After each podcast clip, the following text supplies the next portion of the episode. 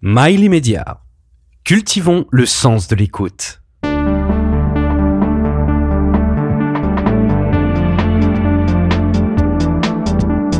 Pourquoi Une émission présentée par Frédéric Tadei?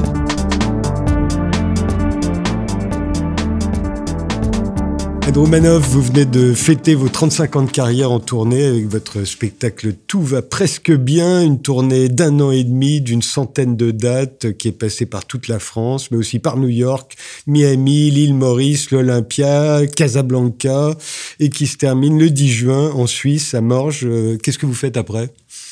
Bah Après, je suis déjà en train d'écrire mon nouveau spectacle, en fait. Ça n'arrête jamais. Bah, en fait, là, je pense que être sur scène, c'est comme pédaler en vélo. C'est-à-dire, je pense que si on s'arrête après, euh, c'est compliqué. Donc moi, je pédale tout le temps. Mais quand on est en train déjà d'écrire son prochain spectacle alors qu'on joue le précédent, est-ce qu'on n'est pas tenté déjà de tenter quelques, quelques, quelques blagues euh bah, En fait, j'ai déjà, j'ai déjà été dans une petite salle en province, dans un café-théâtre de 75 places, avec son Provence testé. Mais c'est quand même très très long euh, d'arriver à une efficacité en humour et beaucoup de mise au point. Et en fait, quand on a un spectacle qui est ultra rodé, où il y a une ou deux phrases, un rire, et ça tombe comme ça, de, de, se lancer dans des nouveaux sketchs et des nouvelles choses, c'est des fois un peu vertigineux parce qu'on on ne sait pas si les gens vont rire ou pas. Et, et donc, c'est des, des, fois un peu compliqué d'abandonner des sketchs ultra rodés, mais dans lesquels on a moins de plaisir, pour des trucs plus dangereux, mais euh, on a plus de plaisir. Donc, euh, en général, ce que je fais, c'est que je, à la fin du spectacle, quand je me sens confiant, je vais dire ah j'ai un nouveau sketch. Donc comme ça, les gens sont indulgents et je et quand le sketch est suffisamment solide, je le remets dans le spectacle. Et c'est là où on voit euh, si ça marche vraiment, parce que quand il est en rappel, comme les gens sont chauds du spectacle. Évidemment, ça compte moins. Ouais. Pour moi, vous avez quelque chose d'assez singulier qui vous rend très intéressante, euh, vu de l'extérieur. C'est que vous êtes une comique très populaire, vous remplissez les salles, et en même temps, j'ai l'impression que vous n'avez jamais eu la carte, comme euh, pour parler de gens de votre génération, Valérie Lemercier ou Muriel Robin. Et, et, et, le milieu vous considère un peu comme une cousine de province. Euh, euh, et pourtant, vous êtes toujours là et vous vous êtes imposé. Mais j'ai l'impression contre eux. Non, peut-être pas contre, mais c'est vrai que j'ai jamais eu vraiment d'engouement euh, pour moi. non, c'est-à-dire de gens du métier. Mais après, j'ai la chance que le public vous suit. Alors, euh, c'est quand même le public, c'est quand même important parce que c'est ça qui remplit les salles et, et j'ai un lien euh, très sympathique avec le public et je suis parfois même étonnée en fait quand les gens me disent je vous aime bien, ma grand-mère vous adore. je suis étonnée de cette sympathie que je suscite. C'est sûr que chez les professionnels, euh, oui, c'est plus... Euh, je sais pas, je pense qu'il y a un côté atypique parce qu'en effet, je fais des personnages... Euh, dans un spectre social assez large, parce que je fais à la fois des classes populaires, des classes moyennes, des gens chics, donc c'est assez large. J'ai un public aussi assez large euh, sociologiquement, parce que j'ai en effet des gens populaires, mais j'ai des classes moyennes et j'ai des gens très chics aussi qui viennent me voir, donc euh, c'est assez large. Et, euh, et voilà, après, je pense que pendant longtemps, comme je faisais des. J'ai toujours fait des personnages un peu naïfs, on m'a pris pour une débile. Bon, mais euh, bon, après, euh, après, les gens ont découvert que j'ai fait Sciences Po, ils ont dit Oh mon Dieu, mais elle est intelligente. Mais il y a toujours quand même cette. Euh, mais je pense aussi que quand on est une femme, Enfin, moi, ça me, ça me heurte au plus haut point. Euh, le, par exemple, l'étonnement par rapport à l'écriture. C'est toi qui écris toute seule. Est-ce que tu te fais aider? J'ai quand même écrit, je sais pas, 12, 13 ans dans le JDD tous les dimanches.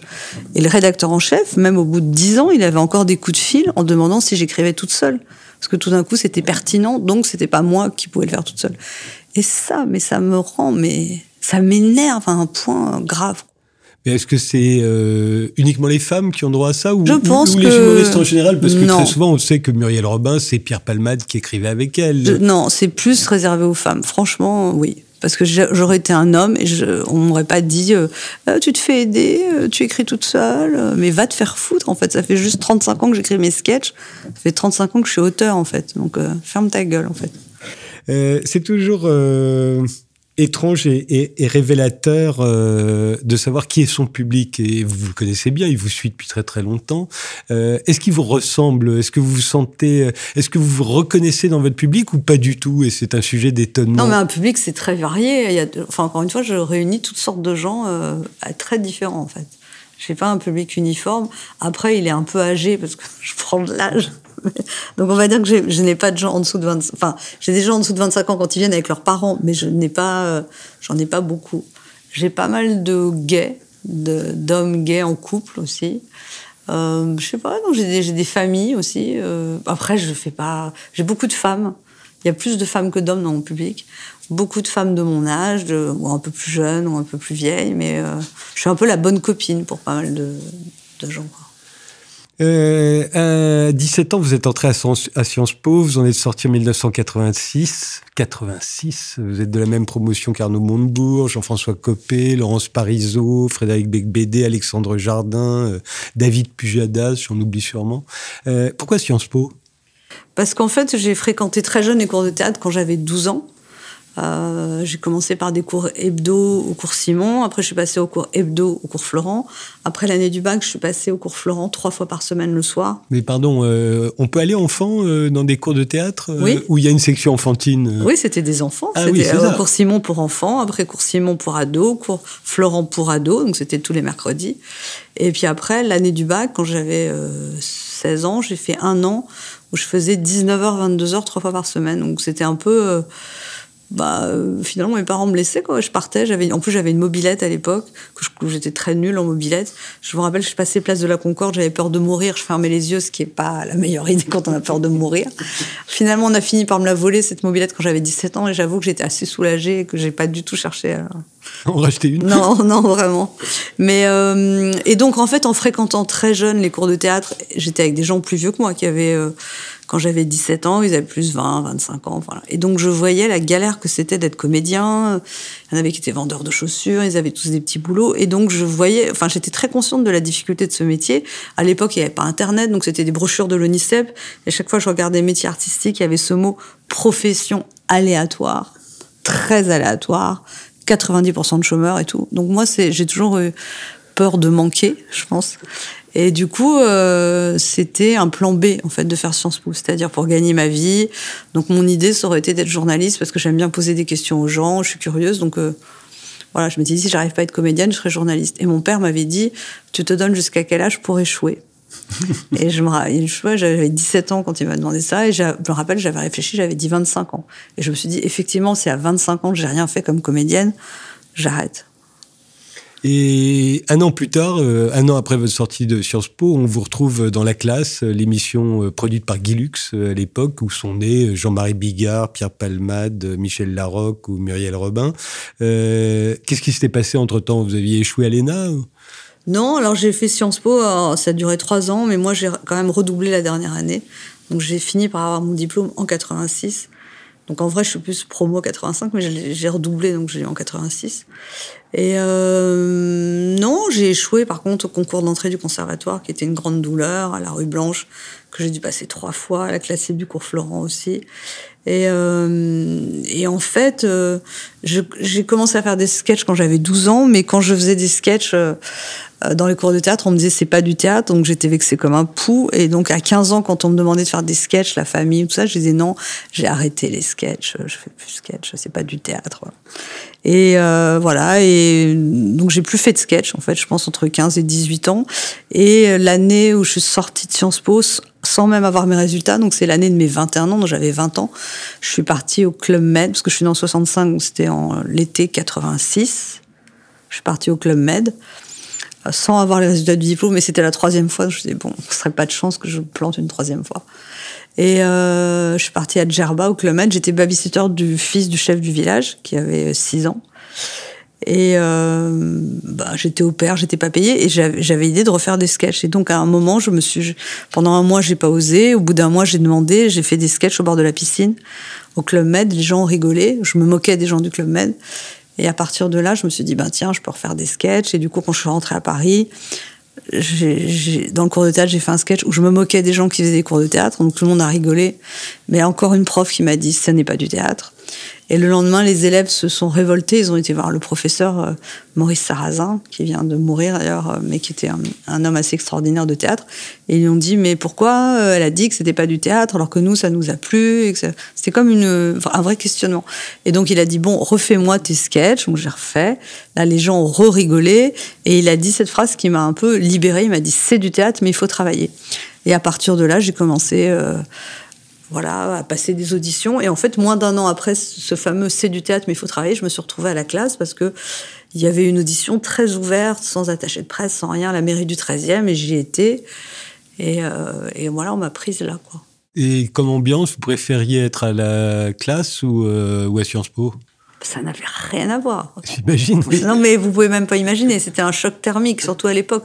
À l'époque, Sciences Po était très euh, bridé.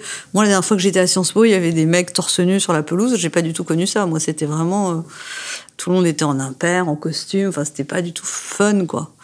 Et euh, et, euh, et, bah, et, la classe, c'était des blagues de cul en permanence, des, des, une compétition larvée je sais pas, c'était c'était compliqué pour moi euh, de se retrouver là-dedans quoi. C'était comme euh, je sais pas comme le service militaire, je sais pas. Les, les humoristes, c'est pas plus une famille que le cinéma? Ah bah c'est encore moins une famille parce que je pense que la compétition est plus aiguë. Au cinéma, les gens se réunissent quand même pour faire des films ensemble.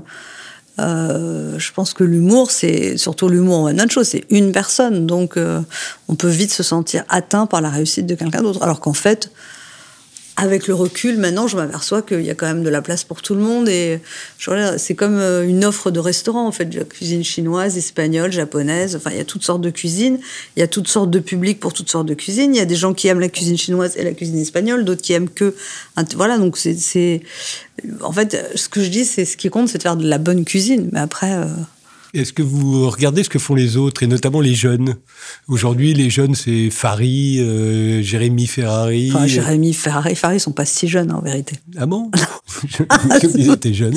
Oui, ils étaient jeunes. Non, mais c'est pas ça. Il y a, il y a encore d'autres gens derrière. Et vous allez, vous allez, vous allez je vais pas je vais pas forcément les voir, mais bien sûr, je m'intéresse et je regarde. Maintenant, on peut consommer l'humour sur Internet, on peut voir. Donc je suis, euh, donc euh, oui, oui, bien sûr. Je, bah, c'est comme un musicien euh, qui fait de la musique. Il faut être au courant de ce que font les autres musiciens au même moment, sinon on est largué. Donc il faut être au courant de la manière de faire de l'humour des autres. C'est pas forcément pour faire la même chose, hein, pour, mais plutôt pour savoir que ça existe et se positionner par rapport à ça ou se dire savoir que tel thème a été traité par telle personne de telle manière à tel moment quoi c'est important vous les trouvez très différents de votre génération?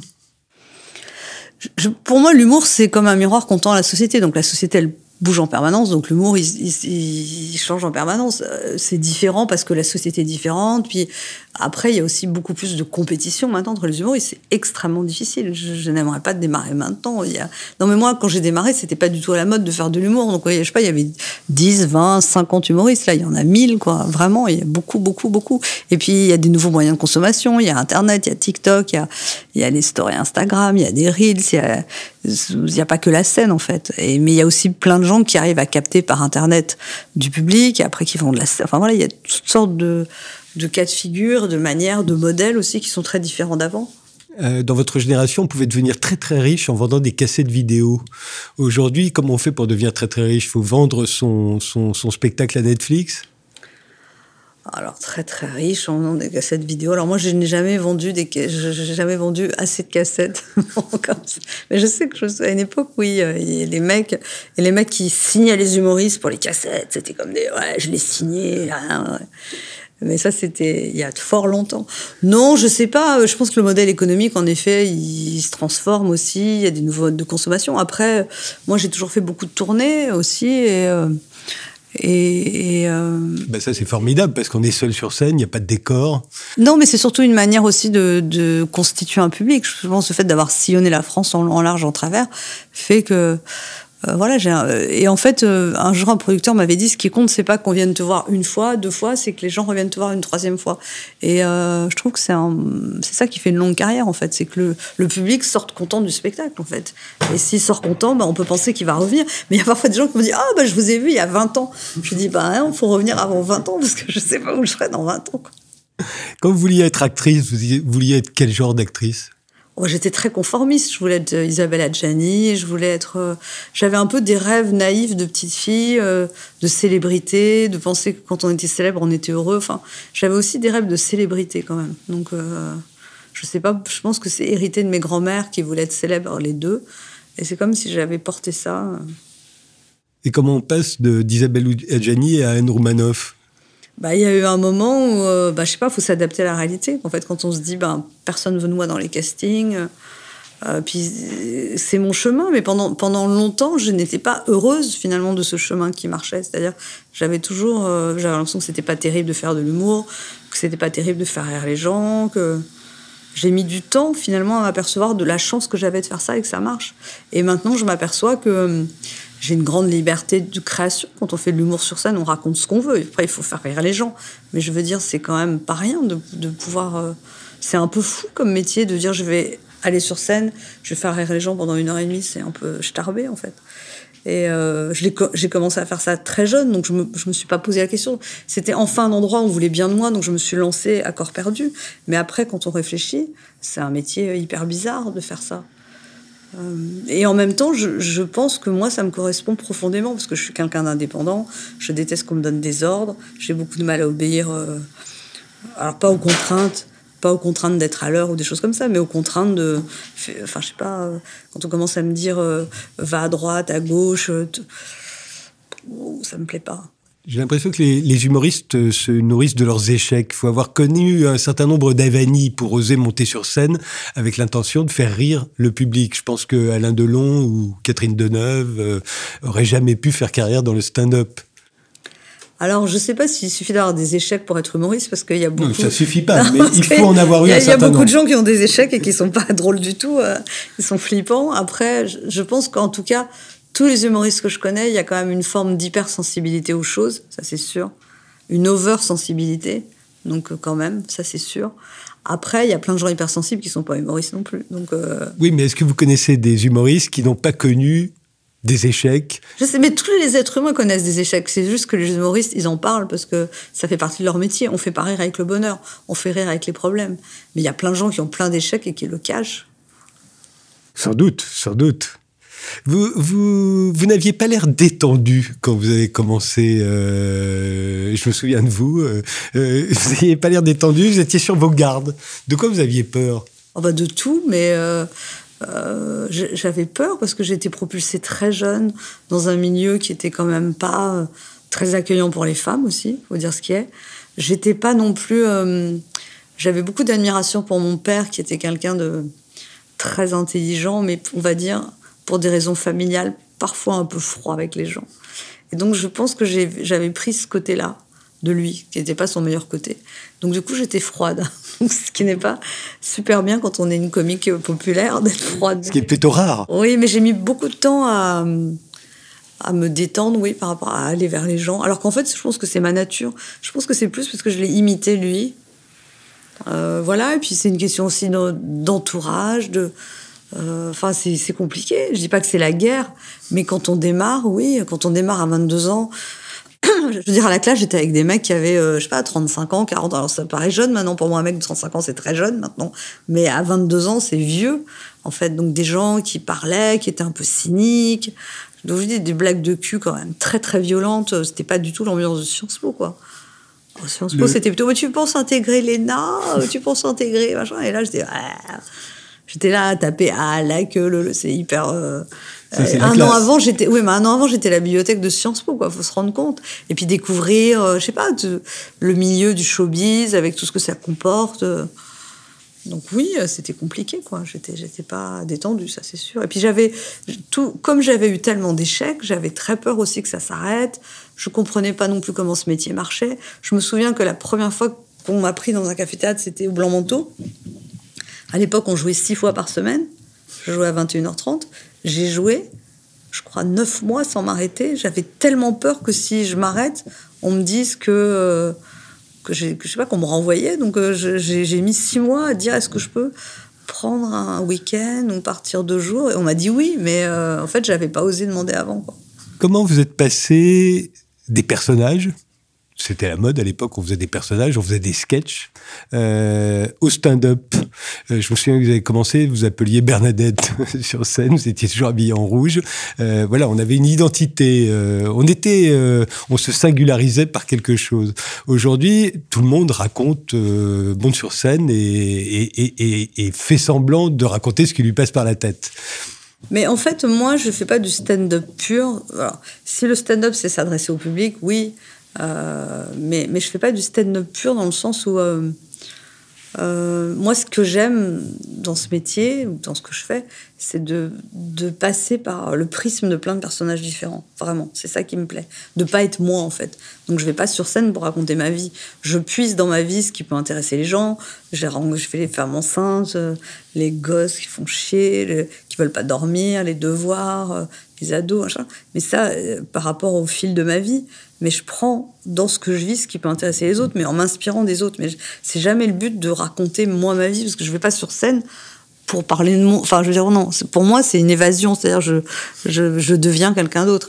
Et après, au niveau de la forme, j'ai résolu ça en faisant des stand-up, c'est-à-dire je parle au public et je fais intervenir des personnages. Donc c'est plus. Je fais encore de temps en temps des personnages de A à Z, mais très rarement. Et je fais. Euh, mais ça peut être un personnage aussi qui s'adresse au public. Donc ça, c'est les deux manières. Donc comme ça, je sors de la dichotomie euh, sketch stand-up. Mais euh, il fut un temps, euh, pendant très longtemps, un spectacle d'humoristes, euh, Fernand Reynaud, comme Coluche d'ailleurs, Robin et Palmade, c'était des sketchs, c'est-à-dire tout à coup on jouait un sketch non, mais par exemple, que les gens attendaient. Coluche, Coluche, il parlait au public, et Fernand Reynaud aussi. Beaucoup moins qu'on. Ah si, si, si, si, bien sûr, ah, il, parlait au public, vous avez raison, mais il jouait des sketchs, c'est-à-dire que moi j'ai vu Coluche faire le CRS arabe. Oui, oui, Tout le monde sûr, applaudissait à la fin, et, et puis je me demande même si la lumière s'éteignait pas, et puis il revenait dans un autre personnage. Et aujourd'hui, non, euh, c'est une espèce de continuité. On passe pas, c'est pas des petits tableaux. Il y a aussi, moi, je garde quand même des. J'ai un premier sketch qui dure en effet presque une demi-heure, mais après, ça s'éteint, il y a autre chose. Enfin, on peut garder cette Vous avez gardé quand même le. Oui, mais bien sûr. Euh, mais après, c'est au feeling, c'est selon ce qu'on veut exprimer. Il y a aussi des choses qui passent mieux. En fait, c'est pas tellement en humour, c'est pas tellement la difficulté de trouver les thèmes. Les thèmes, il, suffit de, de, de, regarder autour de soi, il y a 10 000 thèmes. Après, c'est la manière dont on va dont on va traiter ce thème. Donc parfois c'est un personnage, parfois c'est en parler, parfois c'est des personnages qui arrivent, parfois. Mais en tout cas, la forme où je serai juste moi et je parlerai de moi sur scène, ça, ça, ça m'intéresse pas du tout. Vous l'avez intitulé Tout va presque bien. Le précédent s'appelait Tout va bien, je crois. Euh, C'était ironique, évidemment. Euh, je pense qu'il n'y a jamais eu de période où en fait tout allait bien. Euh, mais je me demande si ce serait, ça vous faciliterait la vie, vous, Anne Romanoff, que tout aille vraiment bien. Est-ce qu'on pourrait rire dans une époque où tout va bien? On en a traversé des périodes où tout allait bien. On s'en rendait pas compte à l'époque. Et, et je pense pas que les humoristes étaient là pour nous dire si si, regardez, tout va bien. Non, mais en vérité euh, oui, on fait rire avec les problèmes. Donc, euh, si vous dites se marier furent très heureux, il n'y a pas de problème et donc il n'y a pas de sketch. Donc, l'humour, il intervient quand il y, a des, il difficultés. Après, l'humour n'empêche pas la douleur. C'est-à-dire, vous avez un, chagrin, un deuil. Euh, on peut faire de l'humour, mais pas tout de suite. Il faut d'abord pleurer et après, on fait de l'humour. Mais l'humour, les gens. Enfin, ça vient après la douleur, vraiment. C'est important, ça. Ça, ça vient pas on peut pas, on peut pas ne pas passer à travers la douleur en fait. Enfin, faire l'économie de la douleur. Je faisais remarquer un jour à, Woody Allen que ses personnages euh, euh, n'avaient jamais de problème d'argent, n'avaient jamais de problème professionnel, ils n'avaient que des problèmes existentiels. Et, il me disait que c'était les seuls qui valaient, parce que même si on résolvait un jour tous les problèmes du monde, il resterait les problèmes existentiels, et qu'au fond, c'était les meilleurs, les plus intéressants, les plus profonds. Moi, je vois pas ça comme ça. Moi, je m'intéresse vraiment à tous les problèmes, euh, aux problèmes d'argent aussi. Enfin, moi, en tout cas, je trouve que l'époque actuelle est fascinante parce que c'est une époque de métamorphose et elle est fascinante à observer. Il y a tellement de choses nouvelles qui sont en train d'émerger, d'arriver, de comportements nouveaux, de manières de penser nouvelles. Je trouve ça super intéressant. Alors, c'est vrai que c'est une période qui est secouée, qui est chaotique, qui est violente, mais elle est très intéressante. Est-ce qu'on est vous avez une grande familiarité avec votre public parce qu'il est là depuis longtemps et qu'il est revenu trois, quatre fois, comme vous disiez. Euh, Est-ce que vous vous sentez obligé euh, d'aller dans son sens, de pas le provoquer, de pas le choquer, de le faire rire euh, avec des petites choses, mais pas avec des choses trop graves non plus pour eux? Je sais pas. En vérité, c'est sûr qu'il faut, il faut le. C'est pas mon public en fait, c'est le public. Je, je, vois pas ça comme mon. Enfin, on dirait mon jardin, non. Mon autobus, non, non, bien mon autobus. non, mais non, mais c'est pas, c'est pas ça en fait. C'est pour moi le public, c'est une masse mouvante qui change, qui se transforme. Il y a des nouvelles personnes qui arrivent. Et, et après, euh, aller dans le sens, non, parce que ce serait pas intéressant.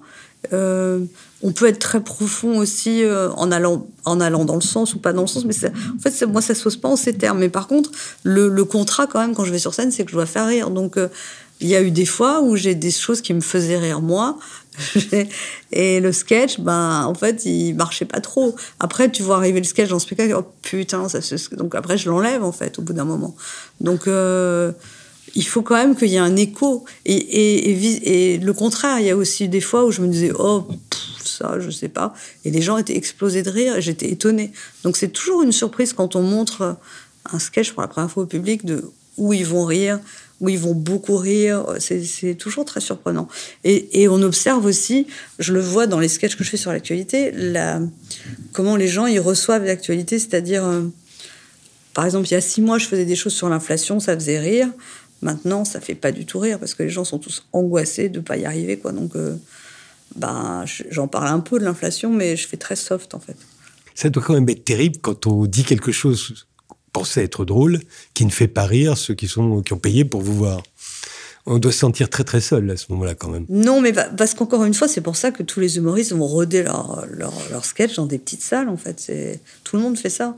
Parce que dans des petites salles, c'est moins grave, puisque puisque bah, il y a 50 personnes, il n'y en a pas 1000 quoi.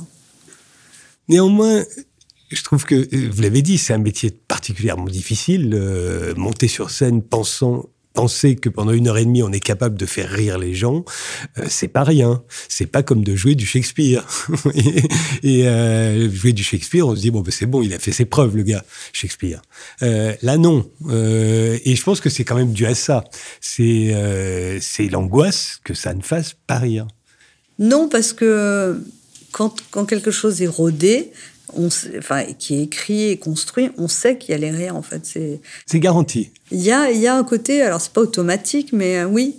Si, et, la preuve que tout est dans le texte, enfin, il y a l'attitude de la personne, parce que est-ce qu'une autre personne avec le même texte ferait rire de la même manière On ne sait pas, mais il y a aussi quand même euh, dans l'humour, si par exemple on bute sur un mot, ou on dit un mot à la place d'un autre, on peut perdre le rire. Donc c'est quand même, il y, y, a un côté horloge, horloge, horlogerie suisse quand même dans la mise au point de ça. Et beaucoup, l'écriture d'humour, c'est quelque chose qui est très concentré aussi. Il faut beaucoup réduire, il faut beaucoup enlever le gras pour arriver, paf, au truc pour cette tournée qui est celle du 35e anniversaire euh, sur la scène, hein, puisque c'était en 87, euh, un an après Sciences Po, que vous avez débuté sur scène. Vous avez eu beaucoup d'invités, d'autres humoristes vous ont rejoint euh, sur scène. quand ça se passe à ce moment-là? Parce que justement, le texte, c'est le vôtre. Est-ce qu'ils improvisent? Est-ce qu'ils... Non, non, alors vous mélangez un peu tout, en fait. Ah bon? C'était pas dans celle-là? Non, la tournée, j'ai fait toute seule, mais j'ai fait un spectacle exceptionnel. Ah, c'était un seul spectacle, pardonnez-moi, pour les 35 ans. Voilà. D'accord. Ah, je croyais qu'ils étaient venus chez chacun leur tour. Pas du tout. Pardonnez-moi. Et euh, non, néanmoins, la question reste valable. Comment on fait dans ces cas-là quand on est avec d'autres On leur écrit leur texte? Alors, euh, pour la soirée des 35 ans à l'Olympia, j'ai invité plusieurs humoristes et on a. Soit on a fait des sketchs inédits qu'on n'avait jamais joués euh, ensemble, qu'on a écrits, voilà. Soit j'ai joué à deux des sketchs toute seule. Donc j'ai fait par exemple le cocktail mondain je fais une femme dans un cocktail mhm. mondain qui dit des saloperies. J'ai fait avec Jean-Philippe Janssen, donc on a partagé le texte. Euh, j'ai fait avec Virginie Hoc un sketch de chirurgie esthétique où c'est deux femmes chez chirurgie esthétique, on l'a fait ensemble. Voilà, ça a été au cas par cas. On a aussi fait des tentatives qui n'ont pas marché. Enfin, parce que pareil, on a rodé aussi avant. Enfin, mais le résultat, euh, je trouve, est, enfin, moi, je trouve intéressant. Mais c'est un tout autre exercice, parce qu'en général, c'était Guy Bedos, un jour, qui avait quitté euh, le plateau de mon émission de télé, parce qu'il y avait trop d'humoristes. Il m'avait dit, c'est pas pour rien que je fais du one-man show. c'est le seul, le seul qui a quitté le plateau de, de mon émission de télé. Et, euh, mais il est revenu après, hein, c'était plutôt drôle. Mais quand on fait du one-woman show, c'est pas pour partager la scène, donc c'est bah, tout autre exercice. non, en fait, je pense que, juste justement, les gens de One Man Show, leur ego est satisfait quand ils sont tout seuls.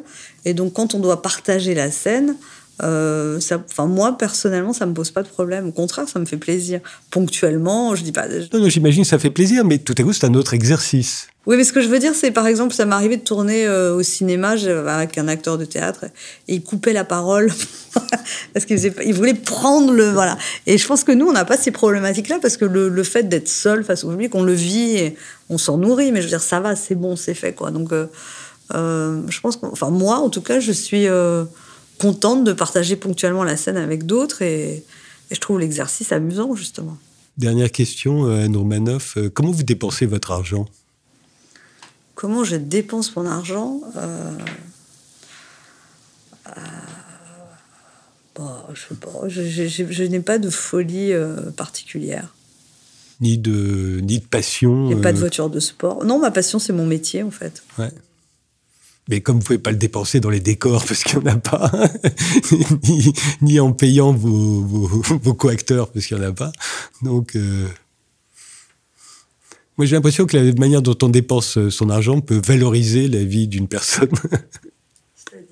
Ben, on demande, on s'inquiète toujours de la façon, de combien gagnent les gens. Je trouve ça pas tellement d'importance. L'importance, c'est Comme comment voilà, ils dépensent l'argent, argent. l'argent n'est pas mon moteur, quoi. C'est-à-dire, l'argent pour moi, c'est une conséquence, mais c'est pas, ça n'a jamais été un but. Ben, Vous me disiez tout à l'heure que vous aviez peur de manquer.